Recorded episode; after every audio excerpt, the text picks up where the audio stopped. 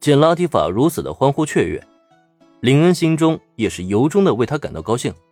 虽然有些遗憾于诅咒被解除之后，拉提法依旧还是少女的模样，并没有一下子变成二十四岁的漂亮大姐姐。不过这甜美的公主殿下也依旧是惹人疼爱的，妥妥的没毛病。我那个，抱歉，我实在是太激动了。与林恩拥抱了好久，拉提法总算是平静了激动的内心。直到察觉自己动作的不妥，他才忙不迭的从林恩怀抱中离开，随即脸上还浮现出了阵阵的红晕。啊，没关系，拉提法小姐，你最好还是检查一下自己的身体状况，看看诅咒解除之后还有没有什么后遗症。面对拉提法俏脸发红的连声道歉，林恩笑着摇了摇头，抱着少女温软的身体，分明是他占了大便宜啊，这有什么好道歉的？反倒是公主殿下的身体状况，倒是让他挺在意的。没有后遗症，我很清楚，我现在的身体非常健康，身上的魂之力也非常充盈。林恩先生，我真的不知道应该怎么感谢你才好。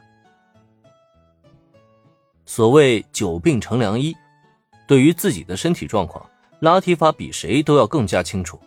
他很确认自己的身体无比健康。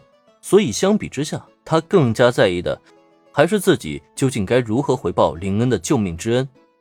毕竟诅咒没有解除，他唯一能做的就只能躲在城堡里苟延残喘。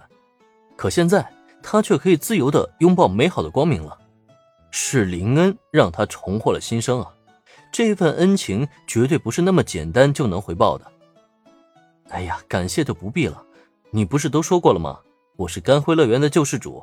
也是你的救世主，既然是命中注定了，又何必说什么感谢呢？拉提法公主想要报答林恩，可林恩却并不打算索要什么回报，毕竟对他而言，救治拉提法时真的没有考虑太多，只是单纯的不想让这么一个漂亮的女孩子遭受诅咒的痛苦磨难，想让她重新体会到世间的美好，仅此而已。况且，以他现在甘辉乐园救世主的身份。已经和红枫乐园达成了一个非常友好的合作关系，他所需要的东西，红枫乐园的魔法居民们必然不会拒绝，自然也就没有什么必要说什么报答不报答的问题了。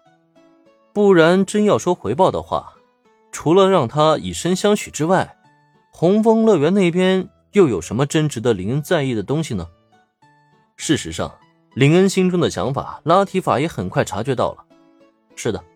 林恩先生是甘辉乐园的救世主，单纯这个身份，自己就可以为他奉献出一切了。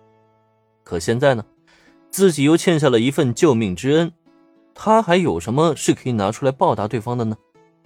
在许多童话故事中，公主被王子拯救之后，都是要嫁给王子的吧？林恩先生虽然不是王子殿下，可他却是自己的救世主啊，所以。当察觉到拉提法脸颊上的绯红更甚了，同时眼神也开始变得含情脉脉之际，林恩却对这一幕来得有些措手不及了。诚然，拉提法公主是个漂亮的妹子，真实年龄已然二十四岁的她，绝对是个合法的少女了。但问题是，如果她真的在这一刻来上一个真情告白，林恩究竟该怎么接受，却成了一个巨大的问题。没办法。拉提法的身体年龄才只有十四岁，历经十年失忆的他，心智也只有十四岁。让林恩真的就这么接受对方的告白，与这么娇小的女孩子交往，他也是真心做不到啊！就算是要来真的，那也得等到十六岁再说呀。因此，在这个关键时刻，哦哦，对了，我差点忘了，拉提法小姐，我这次来找你呢。除了想帮你解除诅咒之外，其实还有另外一件事情要跟你商量。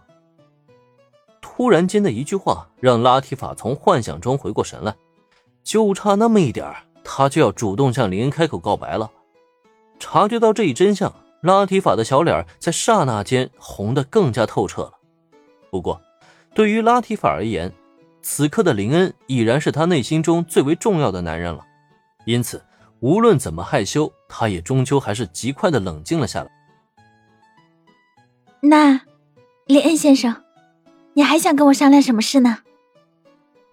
不管林恩想要他做什么，拉提法都绝对没有二话的，肯定不假思索，直接爽快答应了。